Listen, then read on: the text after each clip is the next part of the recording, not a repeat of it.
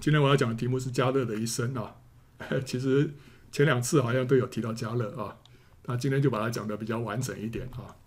我们先看加勒的出生跟他的幼年。加勒的父亲是基尼喜族的耶佛尼啊，那基尼喜人啊，是迦南地附近的原住民，不过他不在那些恶贯满盈啊要被除灭的七族之内。那时候，神对亚伯兰啊，跟亚伯兰立约的时候，他说啊：“我已经赐给你的后裔，从埃及河直到伯拉大河之地，就是基尼人、基尼喜人、甲摩尼人啊、赫人、比利喜人、利法因人、亚摩利人、迦南人、格迦撒人、耶布斯人之地啊。所以这里头就有提到基尼喜人。迦勒的父亲就是基尼喜族的耶弗尼。那耶弗尼呢？”他可能是受了割礼之后，在埃及呢就归化为以色列人，他敬拜耶和华。那妻子呢是犹大支派，所以呢加勒就属于犹大支派。他成长于埃及。啊，那你说我怎么知道？怎么知道他归化成为以色列人，然后敬拜耶和华？这个是这个是判断的啊，判断的。因为加勒他后来成为犹大支派的领袖啊。所以呢，这个耶弗尼有可能是已经规划了。如果他没有规划的话，这个以加勒的背景来讲，要他成为犹大支派的领袖是非常非常困难的啊。好，所以他有可能是已经规划成为以色列人，所以他他们住在一起啊，在在埃及。那耶弗尼如果规划为以色列人的话，这其实并不是一件容易的事情啊，因为当时以色列人在埃及受到法老的奴役啊，所以以色列人在那时候是。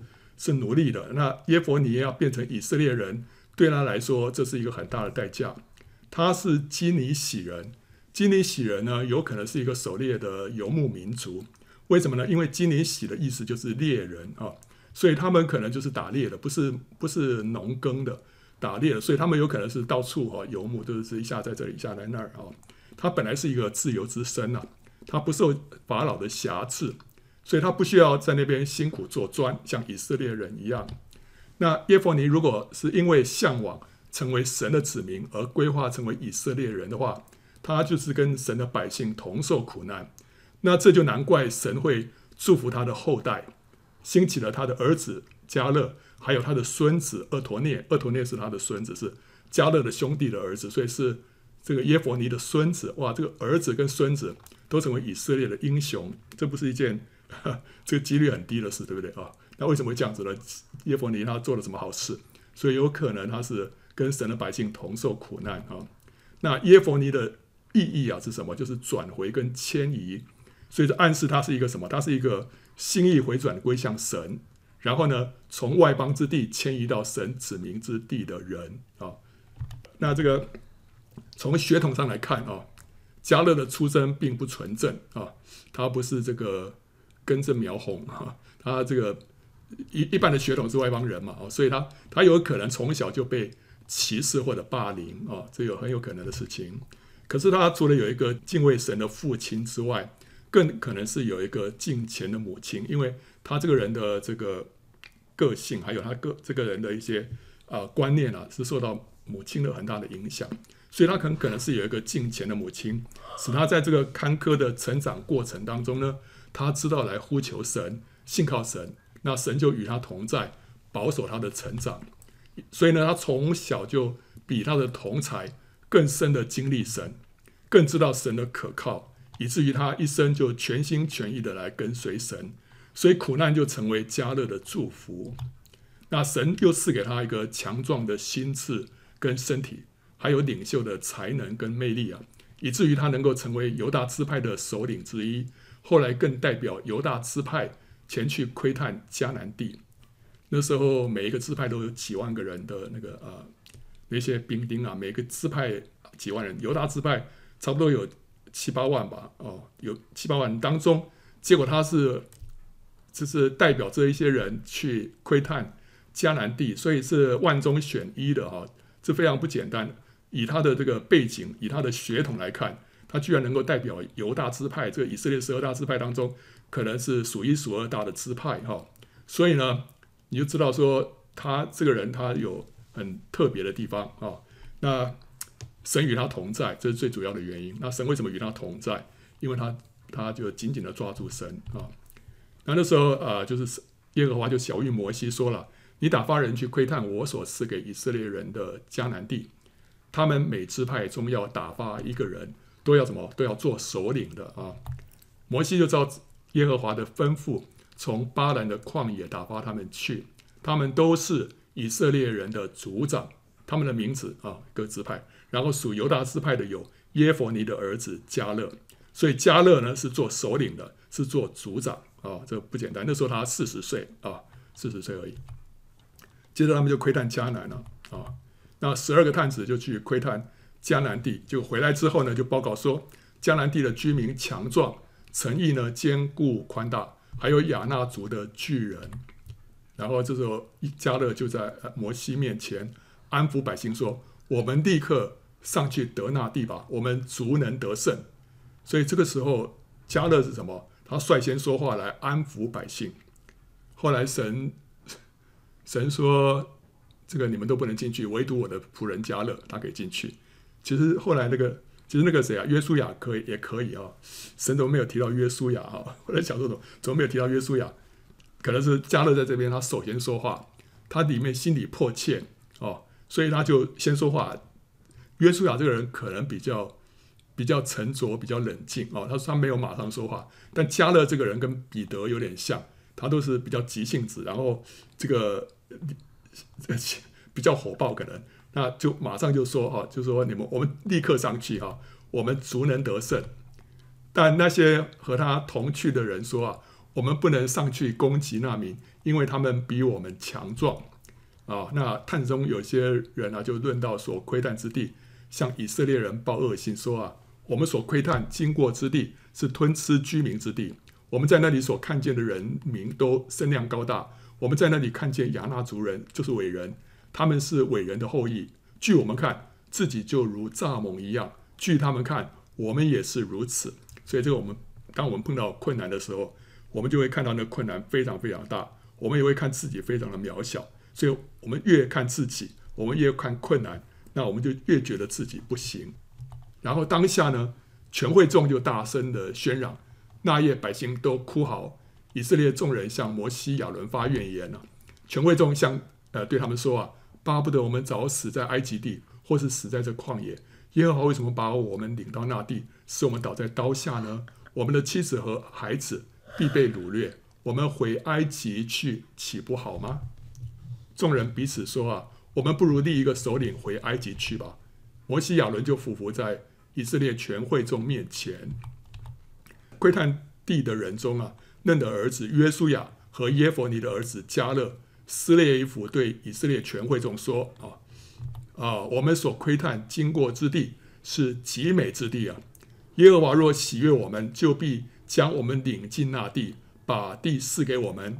那地原是流奶与蜜之地。”所以他们的眼光跟别人不一样啊，他们就是看见这个神所要赐给他们的美好啊，然后呢，这个就迫不及待想要进去，而且说认为知道说是神神喜悦他们，这最这个是最重要的关键点，神就会把那个地赐给他们。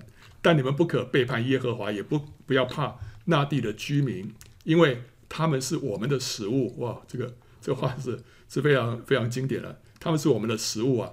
而且硬币他们的已经离开他们，有耶和华与我们同在，不要怕他们啊。然后，但全会众说啊，拿石头打死他们二人。忽然，耶和华的荣光在会幕中向以色列众人显现，你可以感觉得出来，那时候神神有多生气了。突然，他的荣光就显现啊。那后来神就发怒了，要用瘟疫击杀以色列人。但摩西为以色列人代求啊。最后，神就答应了摩西的祈求。耶和华说：“啊，我照着你的话赦免了他们。然我指着我的永生起誓，遍地要被我的荣耀充满。这些人虽然看见我的荣耀和我在埃及与旷野所行的神迹，仍然试探我这十次，不听我的话。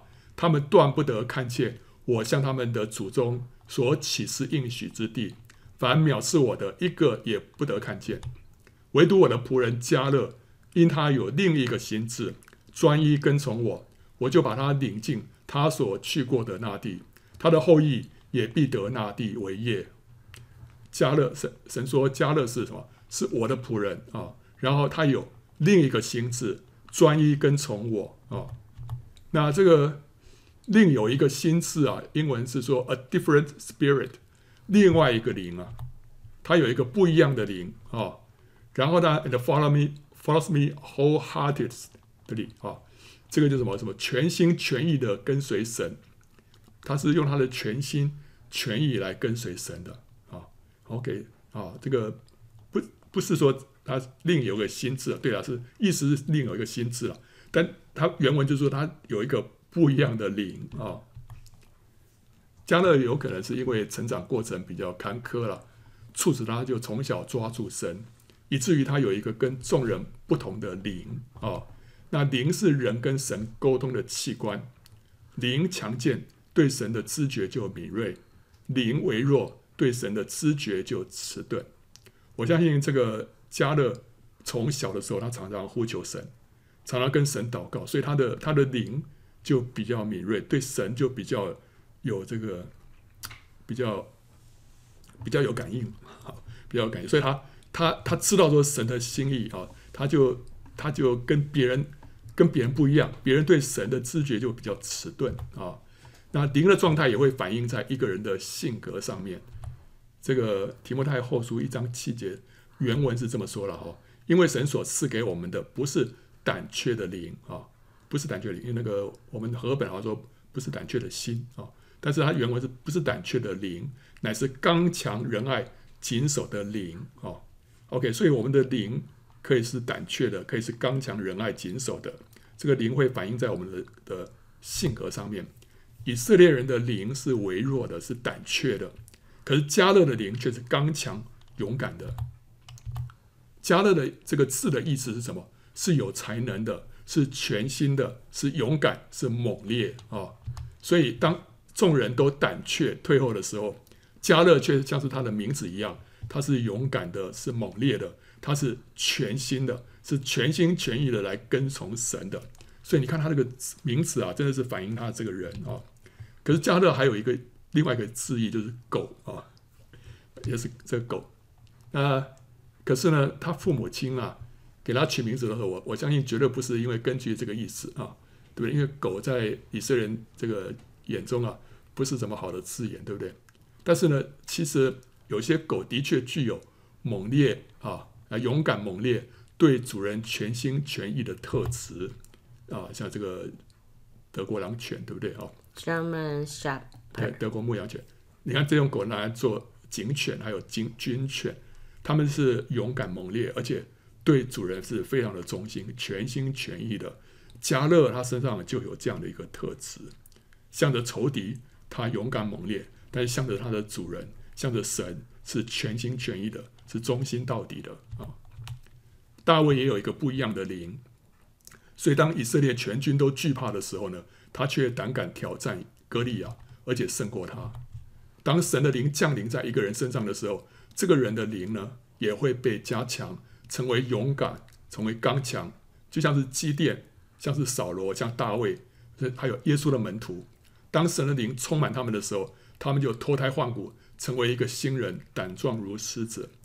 主耶稣的门徒那时候本来都是躲在房子里面，怕那些犹太人，对不对啊？后来当圣灵充满他们的时候，他们就放胆讲论神的道啊，完全不一样啊！那些祭司长都稀奇啊，这些不都是没有学学问的小民吗？因为神的灵充满他们。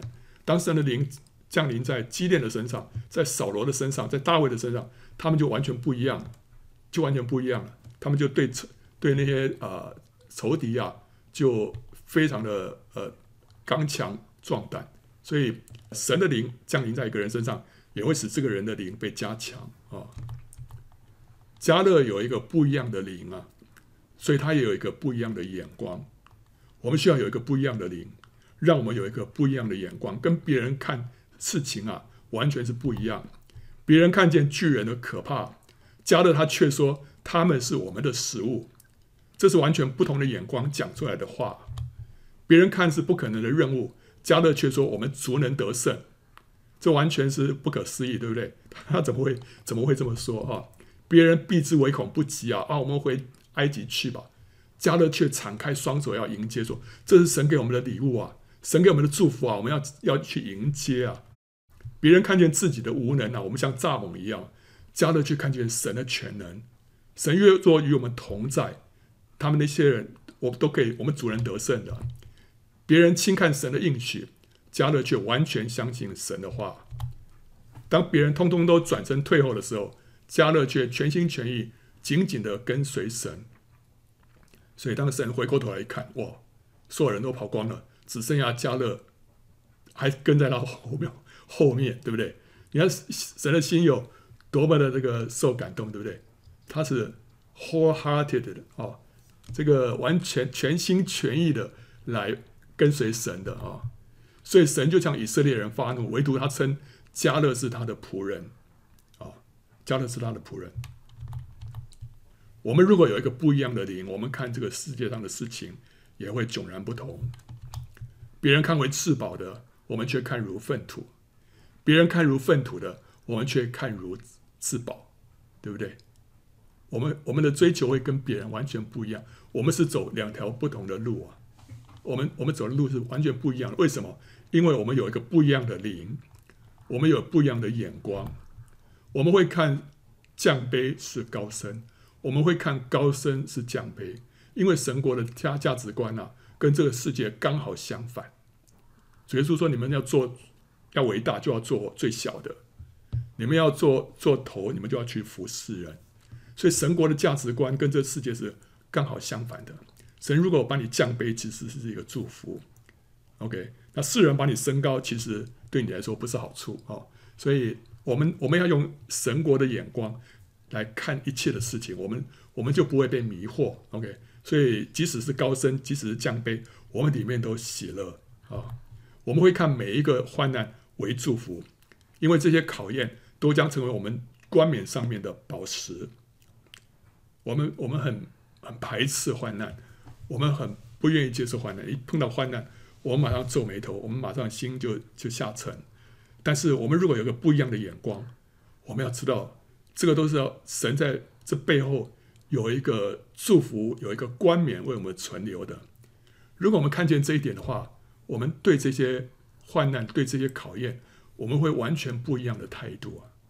我们是会充满喜乐，我们会会里面被神的荣耀来充满的，不一样的。我们需要有个不一样的灵，我们才能够成为真正的得胜者。我们会以软弱、凌辱、急难、逼迫。困苦为可喜乐的，因为这些都是神彰显他能力的机会。我们不经过这一切，我们不会看到神的能力。我们不经过这一切，我们这个人还是骄傲，觉得自己是是可以的。但是你不知道，这神为了要制作我们这个人，花了多少的这个力气啊！所以其实迦勒他从幼年的时候，他经过啊凌辱、急难、逼迫，我相信都有。那这些都使他有一个什么？有一个不一样的灵啊，不一样的灵。我们有一个不一样的灵，我们就会喜欢什么？卑微、隐蔽、无名，超过显赫，超过有名。你说哇，这个是这个，这太超出我们的常理了，对不对啊？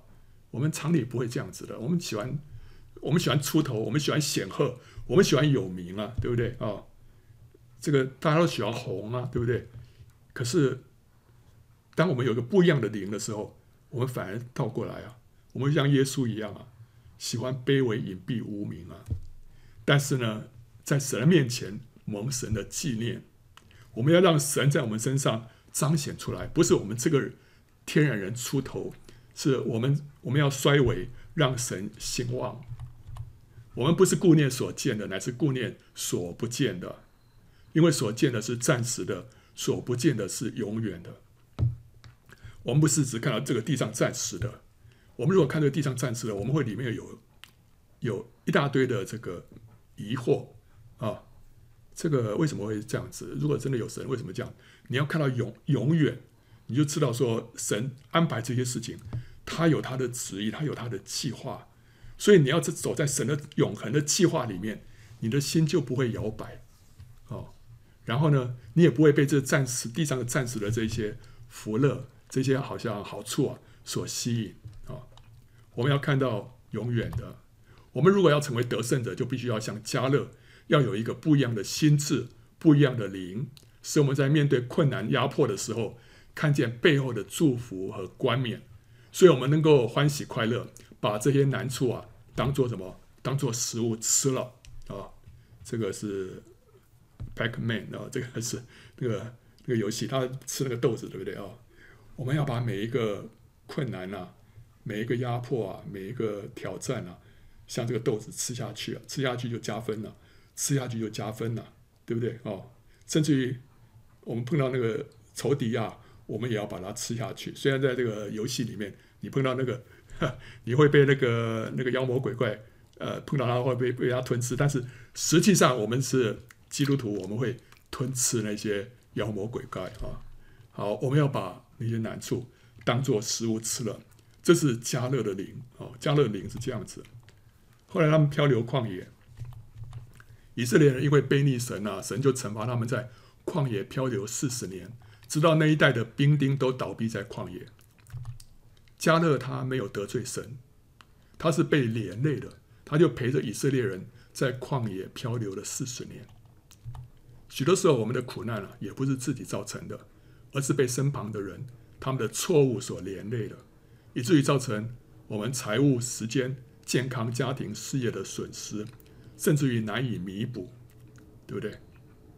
那你你被你被连累，再怎么连累，我相信不会像加勒那样子，他损失什么？他损失四十年的光阴啊！在圣圣经里面啊，先知但以理、以西结、耶利米，他们也被犯罪的以色列人所连累。就被掳到巴比伦或者埃及，可是他们在苦难当中呢，他们至少被神所用，成就了神的旨意，对不对？哦，但以理被掳到巴比伦，就他神在那边使大大使用他。以西结被掳到巴比伦，他在巴比伦看到异象，就写出以西结书。耶利米呢？耶利米也被连累，但是他他不管怎么样，他还是被神使用，他是神手中的工具，对不对？呃，神神手中的器皿，哦，尊贵的器皿，他们都成就了神的旨意。可加勒呢？加勒是白白浪费了四十年的光阴，好像一事无成，什么都没有，对不对？他在旷野里面，他也没有说这个神感动他，哇，说了很多呃呃很多这个这个这个启示的话，他也没有写出什么书，他什么都没有，对不对？就天天在那边捡马拿，然后呢，第二天又是一样，再去捡马拿，第三天一样，然后在那边绕来绕去，什么事都没有。白白浪费四十年，四十岁到八十岁啊，这是人生最辉煌的时期，对不对？本来应该是事业的巅峰期，应该要享受丰硕成果的时候啊。迦勒却被困在旷野，陪着这些不成器的以色列人啊，天天过着这个平庸、平淡、无味、千篇一律的日子，一事无成。如果你是迦勒，你会怎么样？你会天天在那边抱怨，对不对？都是你们。那要不然的话，今天我们早就已经在迦南地了，我们在享受里面的流奶与蜜的一切的这些丰盛，一切的成果，对不对？这时候是我四十岁到八十岁，哇，这时候是我在那边开创事业最好的时机了。结果现在被你们拖累，对不对？他大家可以这样子啊。可是在这四十年当中，迦勒他从来没有抱怨过神，他也没有对以色列人心存苦毒，无法饶恕，他乃是。依旧紧紧的跟随神，相信神给他的应许必然成就。你说你怎么知道啊？他搞不好在那边真的是很生气啊，他搞不好也是在抱怨啊。不会啊，这个我们等下就知道啊。我我知道说，我们知道说，这个就是加勒在这四十年当中最大的得胜，胜过许多外在的成就。你说外在他没做什么啊？对不对？什么都没有啊，就捡吗哪了，对不对？呃，在旷野里面走来走去，他没有什么成就，但是他里面心里面，他天天在得胜，天天在得胜啊。他他不存苦毒，不不去不去这个啊、这个埋怨，这个天天他都在得胜啊。今天我们可以真的是可以什么都不做，只在心里头拒绝犯罪的意念。我们不断选择饶恕那些冒犯伤害自己的人，我们选择相信神跟他的话。我们拒绝发怨言，但是对神发出感谢跟赞美，这样就是得胜者，这样我们在天上就有赏赐，就有冠冕。啊，你说啊，这样就有冠冕吗？对，这样就有冠冕。你没有做什么事啊？我怎么我也没有去什么传福音啦、我也没有就是说讲道啦，我也没我也没这个开创教会啊，什么都没有啊。我只在里面拒绝犯罪，我在里面选择饶恕。神说你在天上就有冠冕，就有冠冕了，你就是得胜者啊。这这个我们这个就是加勒在旷野里面的得胜啊。一个人如果外面做出了很大的事业，内心却被罪恶捆绑了，这些外在的成就对他来说毫无意义，在天上也不蒙纪念。反过来讲，每一个爱神的小动作、小意念啊，却有永恒的价值，神都知道啊，神都知道啊。所以你不要觉得说，哦，我这我只不过一个小小的一个意念，我拒绝拒绝犯罪，我只不过一个小小的动作，为着爱神，神都知道啊。神知道我们为了爱他而拒绝的每一个试探，他也听见我们为了爱他，为了胜过罪而发出的每一个叹息跟呼求。所以这些都让让我们成为得胜者。加勒他内在的得胜，他也反映在他的外表上面。这四十年的熬炼啊，没有在他身上留下一丝的火燎味。什么什么叫火燎味啊？就是但以理不是有三个朋友吗？被丢在那个。火炉里面了，因为他们不拜那个巴比伦王所设立的金像，所以他们被丢在火炉里面。可是后来神与他们同在啊，啊，他们没有受到伤害。然后被后来就尼布甲尼撒就叫他们出来，他们就走出来了。走出来之后，他们一看，哇哦，身上不仅衣服、头发都没有烧掉，而且一点火燎的味道都没有。这意思就是说，当我们从一个苦难当中出来的时候，有的人苦难是出来了，出来了。但是身上有火燎味，就是什么？你会闻得到他身上有那种焦味，就是说啊，这因为因为受苦太深了，身上会有会有埋怨啊，或者说有一些伤害，那种让你讲话呢，就是不是很健康哦。那个叫做火燎味。加勒没有，加勒经过四十年的熬炼啊，他讲话没有酸溜溜的，没有里面充满苦毒，呃，也没有这个什么呃一点点埋怨或不满。一点点的火燎味都没有，还是充满了感谢跟赞美。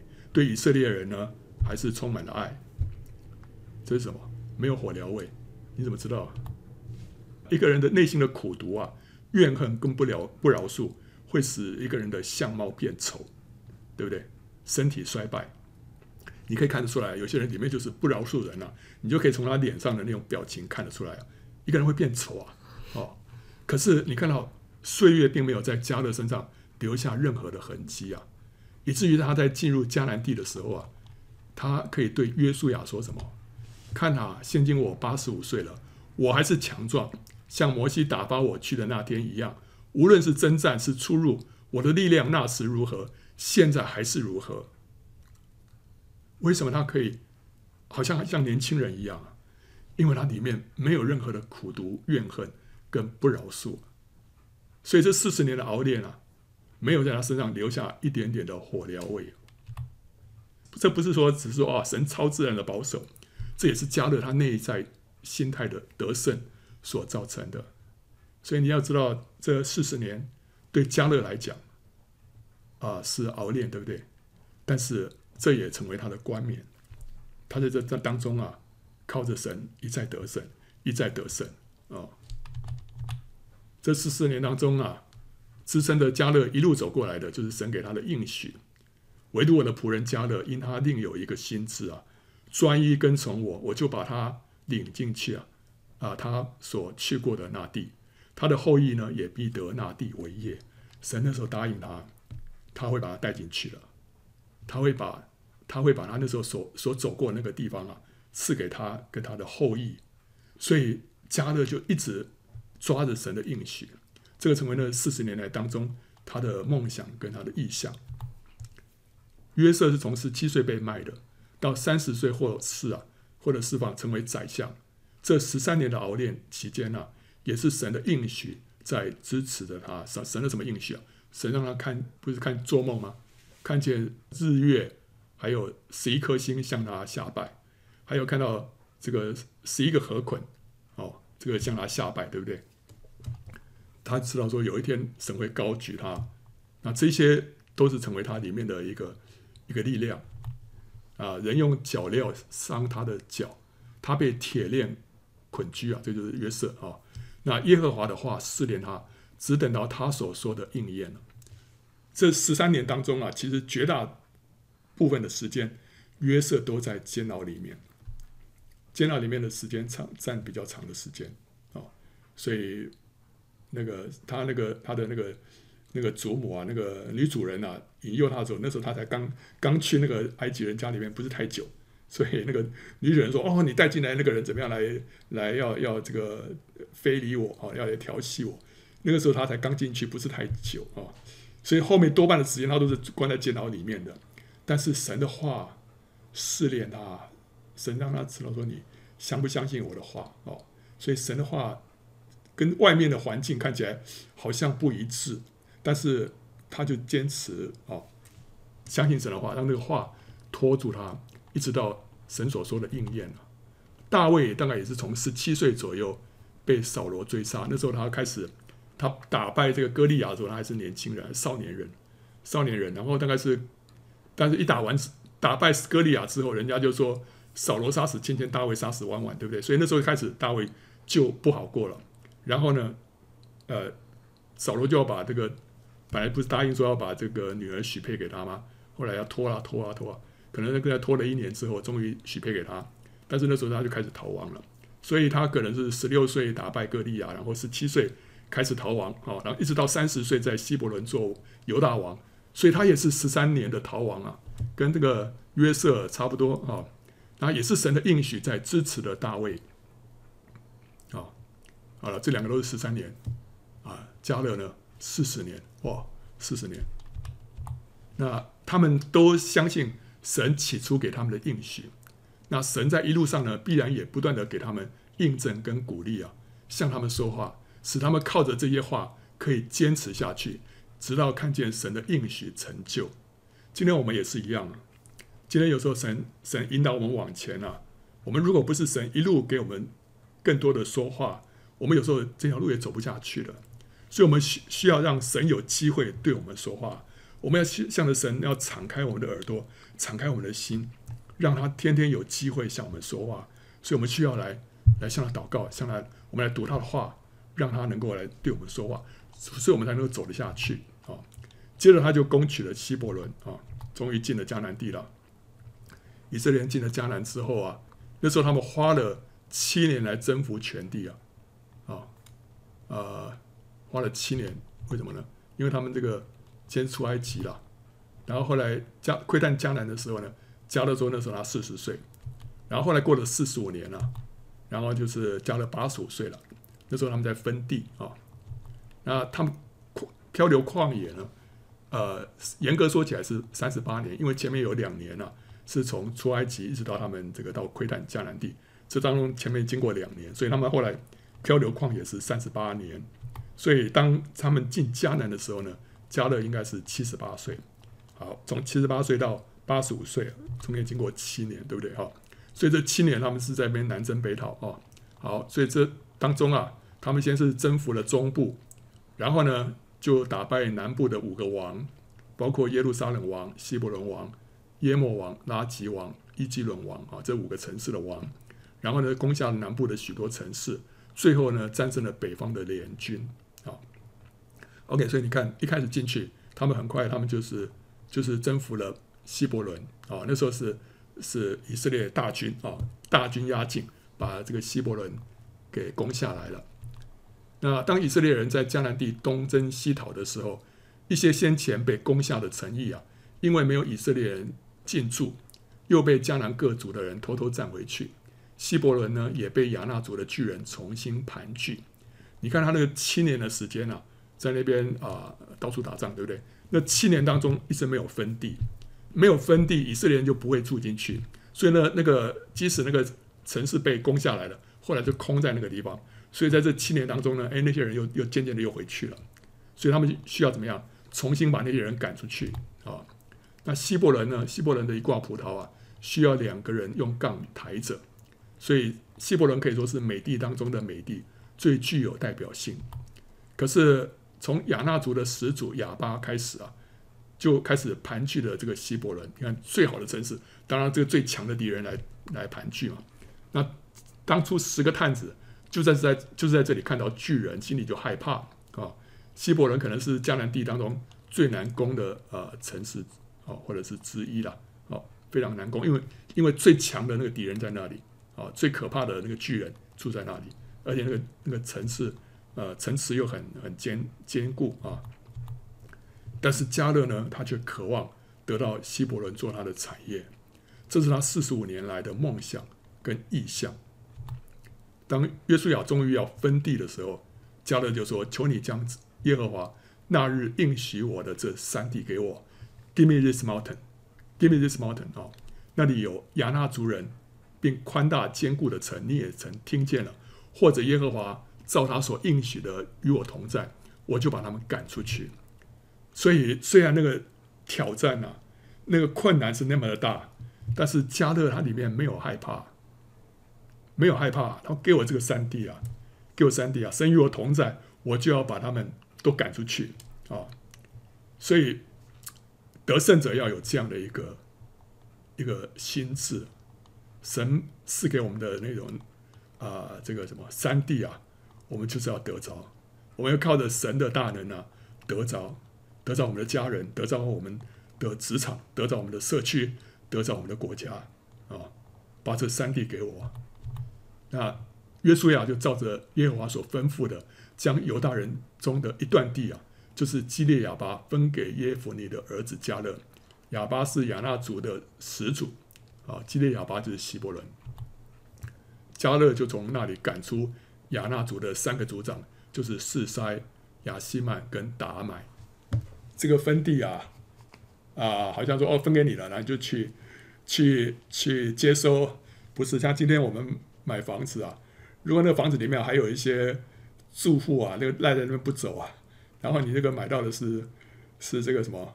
是拍卖的这个，OK，哈，你去你去买的这个房子，但是你要自己负责把里面的那些租客给他赶走，那是很麻烦的事情，对不对？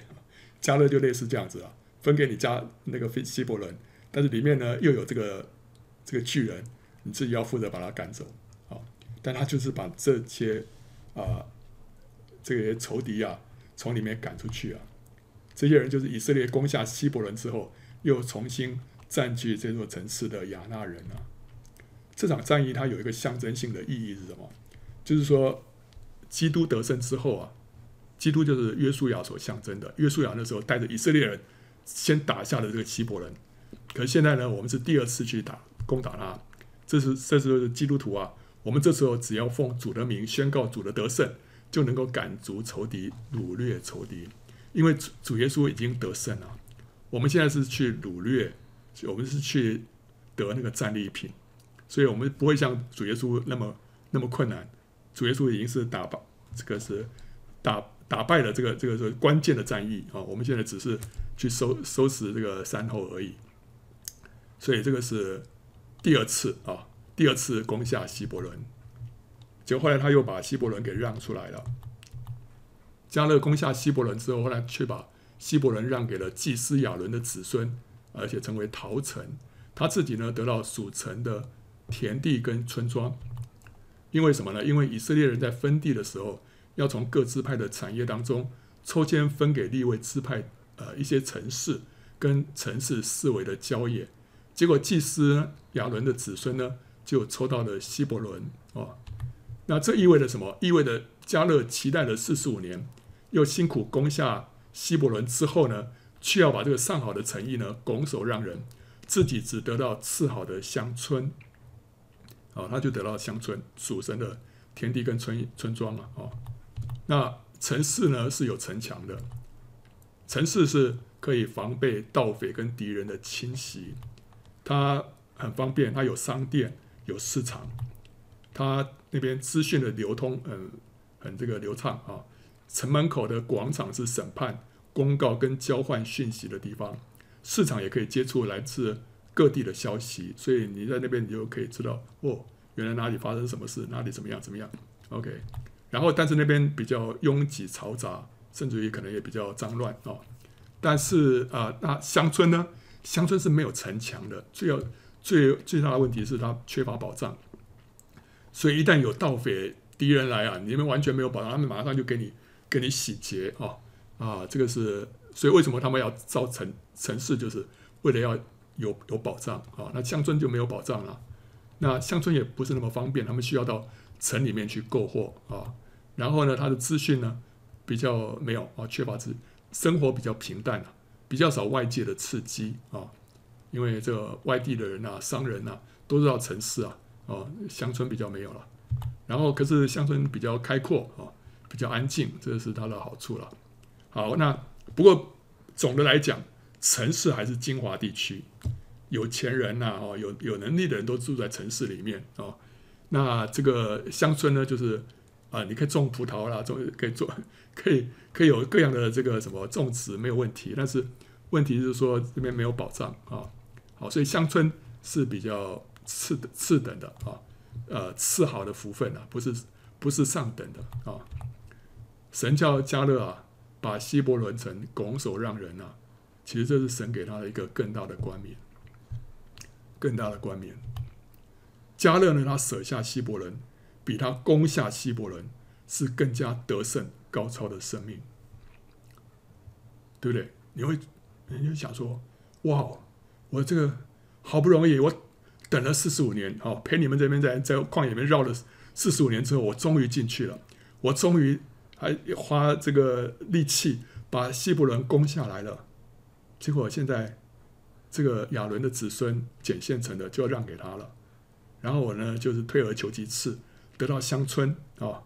啊，有啦，有葡萄园啊，那葡萄园可以要两个人扛才一大串啊。呃，也是有很丰硕的这种农产品的这种啊，呃，收成在那个地方。但是问题是，那个希伯伦这个城市啊，这个上好的就让给别人了。你想想看，这是这是多么让人这个 让人生气的事情，是不是啊？但实际上不是啊。加勒有一个不一样的灵啊，他会看到这背后的祝福啊。他就神要他给出去啊，给出去啊，给出去，其实要给他一个更大的冠冕啊。有有有一篇文章叫做“别人可以，你不行”啊，我这提过好几次，不过我还是再念一次啊。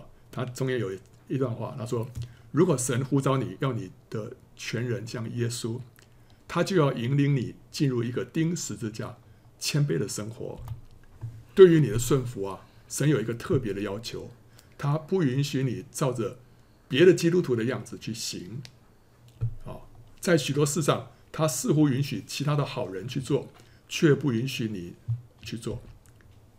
主叫别人被尊敬、出人头地，而使你隐藏、不为人所知，因为他为了他在临的荣耀，要培育出一些精选的馨香的果子，这种果子都是长在隐秘的地方。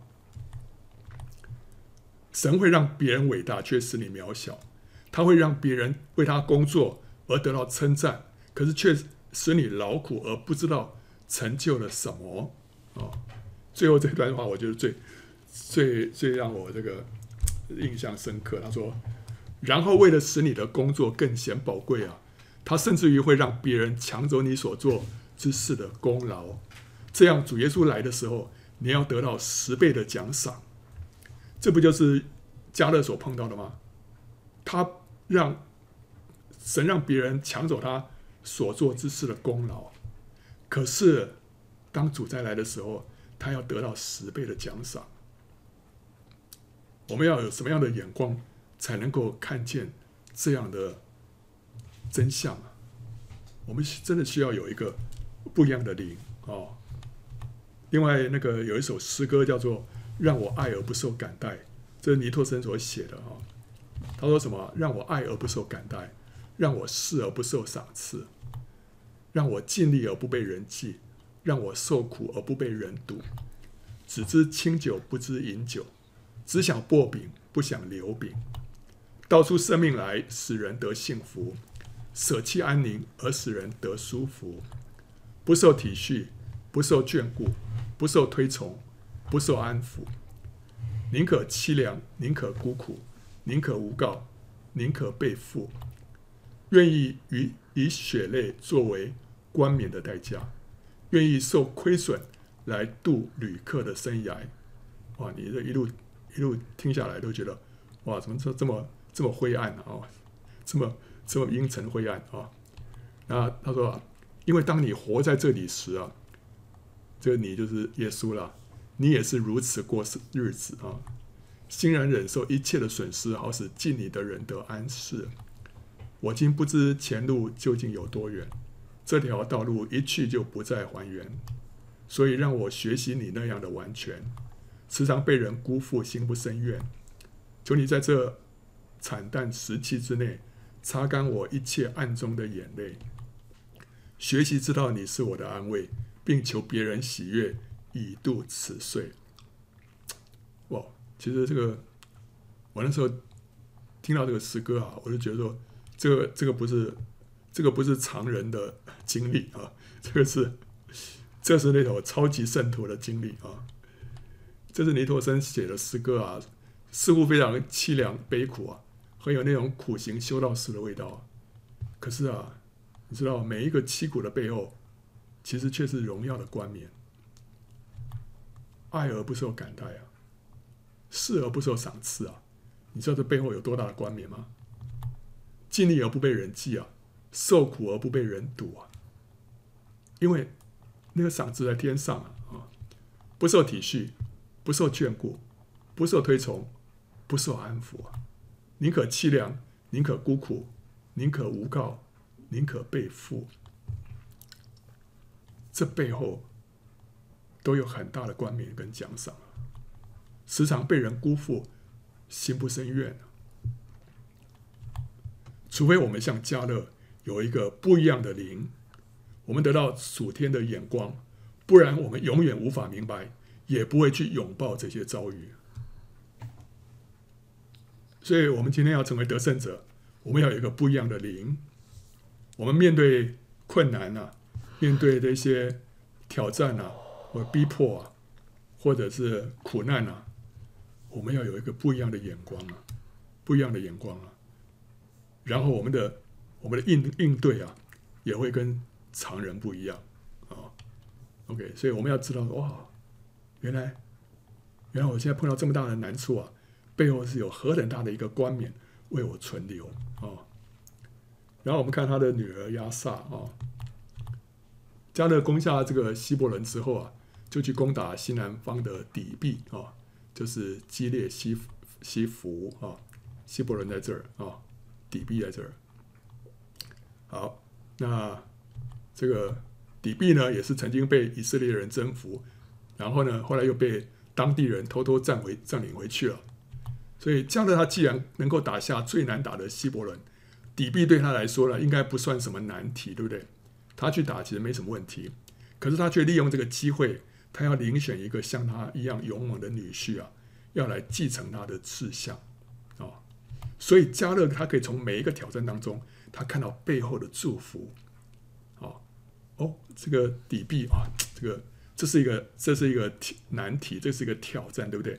可是他知道说，哎，这个挑战背后有一个，有一个祝福啊！我我相信他，他他说啊，谁可以攻下这个这个我给他是他怎么说了啊？他说，他说谁能够攻打基列西弗，将城夺取，我就把我女儿押撒给他为妻。我我相信，不是因为加勒打不下来。所以他就求助于人啊，谁可以啊？哦，拜托，可以打下来的话，我把女儿给他哦。我觉得不是，这个加勒他是他他他不是要得着底币啊，他要得着什么？他要得着女婿，他希望有一个女婿能够继承他的志向，他希望他的女儿嫁给一个像他一样的人。那呃，加勒弟兄基基纳斯的儿子厄陀涅，他就夺取了那城，加勒就把女儿亚萨给他为妻，就是他的侄子啊。所以啊、不仅加勒受到父母亲的影响，他的兄弟啊基纳斯啊，应该也是。结果他这个基纳斯有个儿子厄陀涅呢，也是有这样的心智啊啊、不一样的灵，所以他就哇，就啊、成为加勒的女婿啊。这个时候加勒已经八十五岁，对不对啊？那亚萨大概只有十几岁，他不可能太大啊，太大的话，你拿拿来让他来吸引人来为你效力，是没有人会会要的，对不对啊？所以他只有十几岁，所以他是加勒大概七十将近七十岁的时候所生的，对不对啊？假设他十六岁的话，就是六十九岁嘛，对不对啊？呃，六十九岁的时候生下亚萨，亚萨的意思是什么？脚镯了啊，脚镯表示说他是加勒晚年之后所得的宝贝。就是当当一个人的人生啊，到了脚，从头到脚，已经到了末末尾的时候，突然神给你一个什么脚镯啊，一对脚镯，就是就是挂在你的脚上，所以这是你到人生末尾的时候所得到的一个礼物，好，所以他给他取名叫亚萨啊。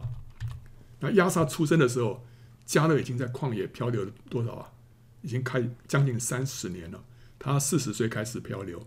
一直到大概六十九岁吧，哦，已经差不多快三十年了，对不对？啊，那这是神给加勒一个惊喜跟鼓励啊，使他在乏味的旷野生活当中得到一个极大的喜乐跟安慰啊。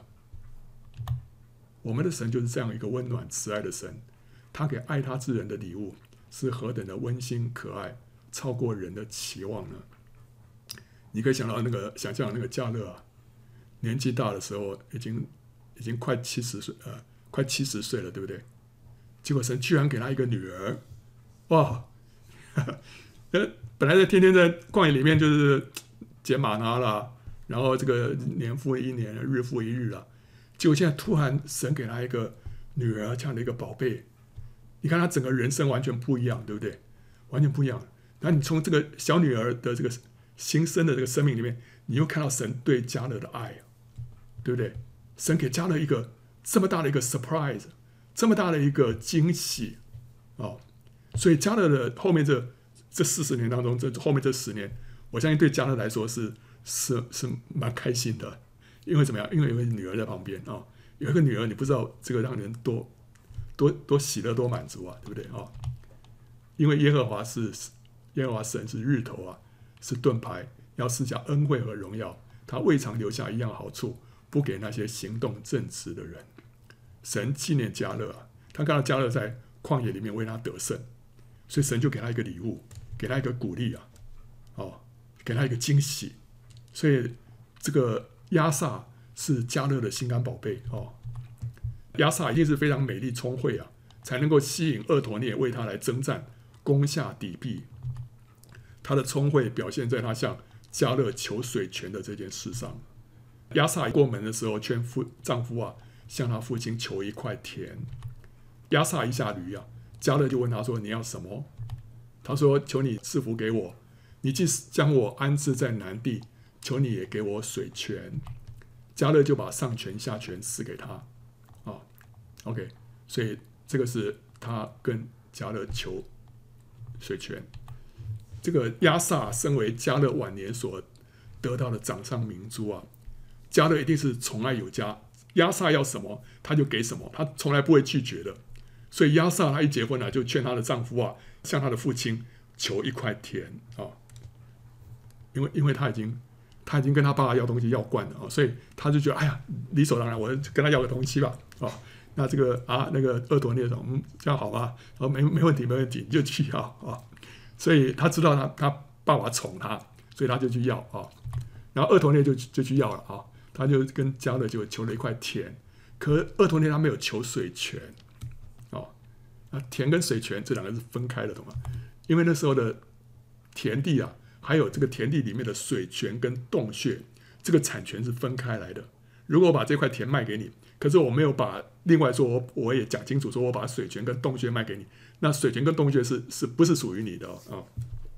所以那时候当初啊，这个亚伯拉罕向赫人买地埋葬萨拉的时候。他那时候特别要声明，他是他连田地带山洞是一起买的啊啊，在创世纪二十三章里面他说了，于是麦比拉、曼利前、以弗伦的那块田和其中的洞，并田间四围的树木，都定准归于亚伯拉罕，乃是他在赫人面前，并城门出入的人面前买妥的。哦，所以那时候买的时候怎么样？那块田哦，还有什么？还有其中的洞。今天我们不会这样讲，我们今天买那块田，然后当包括里面所有东西了。但那时候不一样，那时候一定要你要讲清楚，有没有包括那个洞，有没有包括水泉啊、好了，那这个加勒把那块田给呃厄陀涅啊跟亚萨，但是没有没有注明说包括里面的水泉，所以这个亚萨说 我还要水泉啊。哦押撒得了南地的田，那还需要南地的水泉，这个所有权才算完整。所以押撒就回娘家去找他父亲。押撒一下驴，加勒就问他说：“你要什么？” 你觉得加勒的口气是怎么样？嗯，怎么回来了？你要什么？嗯，要什么？这个是这样吗？不是啊，加勒肯定不是皱着眉头发出不耐烦的口气啊，他是什么？他是欢喜看到押撒回来啊，押撒才刚刚下驴啊，迦勒就迫不及待的上前去拥抱他，问他有什么需要啊？你要什么？你要什么？爸爸可以给你什么？哦，他总是担心亚萨缺乏什么。OK，所以他一下驴，迦勒马上就问他。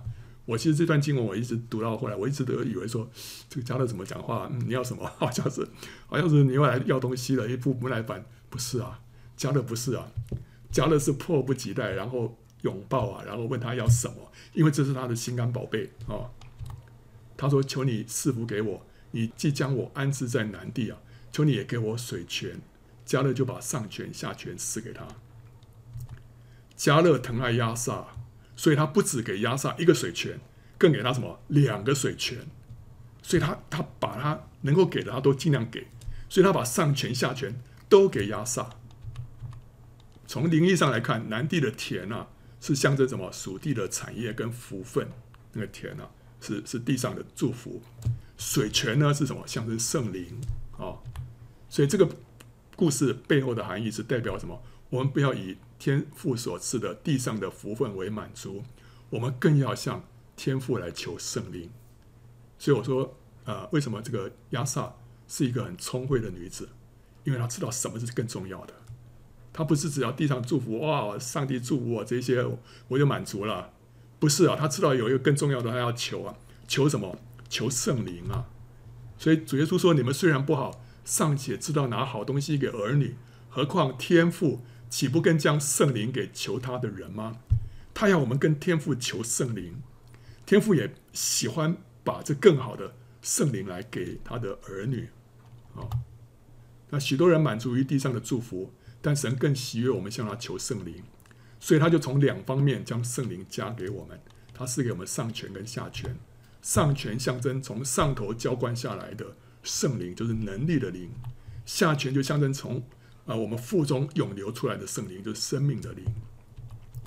能力的灵就是《使徒行传》第二章里面所说的那一阵大风，好像火焰，使门徒就得着属灵的恩赐跟服侍的能力，可以结出工作的果子。就是灵魂。啊，结出许多灵魂的果子，得到灵魂，生命的灵呢，讲就是约翰福音二十章里面主耶稣所吹的那一口气，然后你们受圣灵，那口气就是在我们里面涌流，像活水的江河一样，使门徒可以经历到神的同在跟生命的改变，然后呢，我们就可以结出生命的果子，就是什么仁爱、喜乐、和平啊，仁爱、恩慈、良善、信实、温柔、节制，让我们的生命改变哦，这些这些果子。啊，所以我们需要上泉啊，能力的灵；我们也需要下泉，生命的灵。神喜悦把这两个泉水都赐给我们。所以神不仅赐给迦勒一个美丽聪慧的女儿，他也赐给啊，神也赐给他一个跟迦勒一样勇敢大能的女婿厄陀涅，来接续迦勒的衣钵。厄陀涅的意义是什么？是神的狮子，神的能力。那他所攻下的底壁呢，又名基列西弗。基列西弗就是书城的意思，所以书城是象征什么？是象征知识学问在人心中构成的坚固营垒，使人拒绝神。这是仇敌所所构筑的坚固营垒。那他是用什么？用知识跟学问，所以是书城嘛啊。但是呢，却是被厄陀聂所象征的圣灵大能所攻破。厄陀聂的意意义就是神的能力，什么能力啊？就是圣灵的大能。所以，我们是靠着圣灵的大能来攻破仇敌所设的坚固营垒。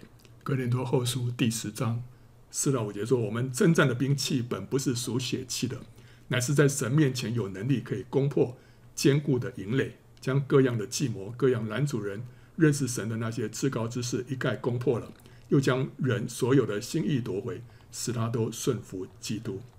所以我们要是靠着圣灵的大能来攻破人心里面那些至高之事，男主人认识神的那些至高之事，那些是坚固的营垒。”好，那这边就是用书城来代表。后来神的灵啊，就降在厄陀聂的身上，使他成为以色列的第一个士师。他就战胜了欺压以色列人八年之久的米索波大米王古三利萨田，使国中太平四十年。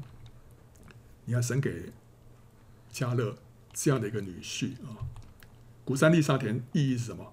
双倍邪恶的黑啊，属灵的含义就是什么？就是我们要依靠圣灵的大能，就是俄陀聂所代表的圣灵的大能。然后呢，再大的罪恶，古珊利萨田啊，双倍邪恶的黑啊，都能够胜过。所以圣灵的大能可以让我们胜过我们里面的那种罪恶的倾向啊。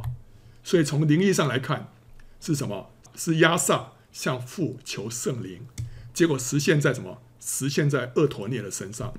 富士家的圣灵啊，外在的浇灌上权，跟内在的充满就是下权。使厄陀涅呢就得着能力，他可以战胜外在的那个邪灵，结出工作的果子，也胜过内在的罪恶，结出生命的果子。我们看到这个整个整个事情，整个故事，你这样连贯下来，哇，原来原来是我们要求圣灵，我们要求圣灵之后，结果呢就从这个俄陀聂的身上显明出来，在外在呢，我们胜过仇敌哦，属灵征战。我们这个借着圣灵的恩赐，还有圣灵的大能胜过仇敌，里面呢，我们也胜过自己内在的罪恶，结出生命的果子啊！所以，我们从迦勒的身上，我们看见他对神的绝对跟赤胆忠心。他另外有一个灵，是全心全意的跟随神啊！那他就像启示录十四章里面那十四万四千人，羔羊无论往哪里去，他们都紧紧跟随。迦勒就预表这些得胜出手的果子。紧紧的跟随神啊、所以神就大大的祝福他，在晚年的时候赐给他一个美丽聪慧的女儿亚撒，结果呢又给他一个勇敢大能的女婿厄陀涅，然后神赐给他希伯伦，可是又拿去换成了一个什么更大的冠冕。你看神神这样祝福他，神为爱他之人所预备的是眼睛未曾看见，耳朵未曾听见，人心也未曾想到的。加这个加加勒啊，加勒向着神的心是那样的绝对，那样的忠诚，神深深的受感动，所以神把祝福讲给他。哦，呃，圣经里面有很多伟人，他们的下一代哦不一定那么好，像那个呃撒母耳，对不对？哦，呃，两个儿子不像他。那大卫呢，有些儿子也不像他。哦，所罗门稍微好一点，但是后来也也。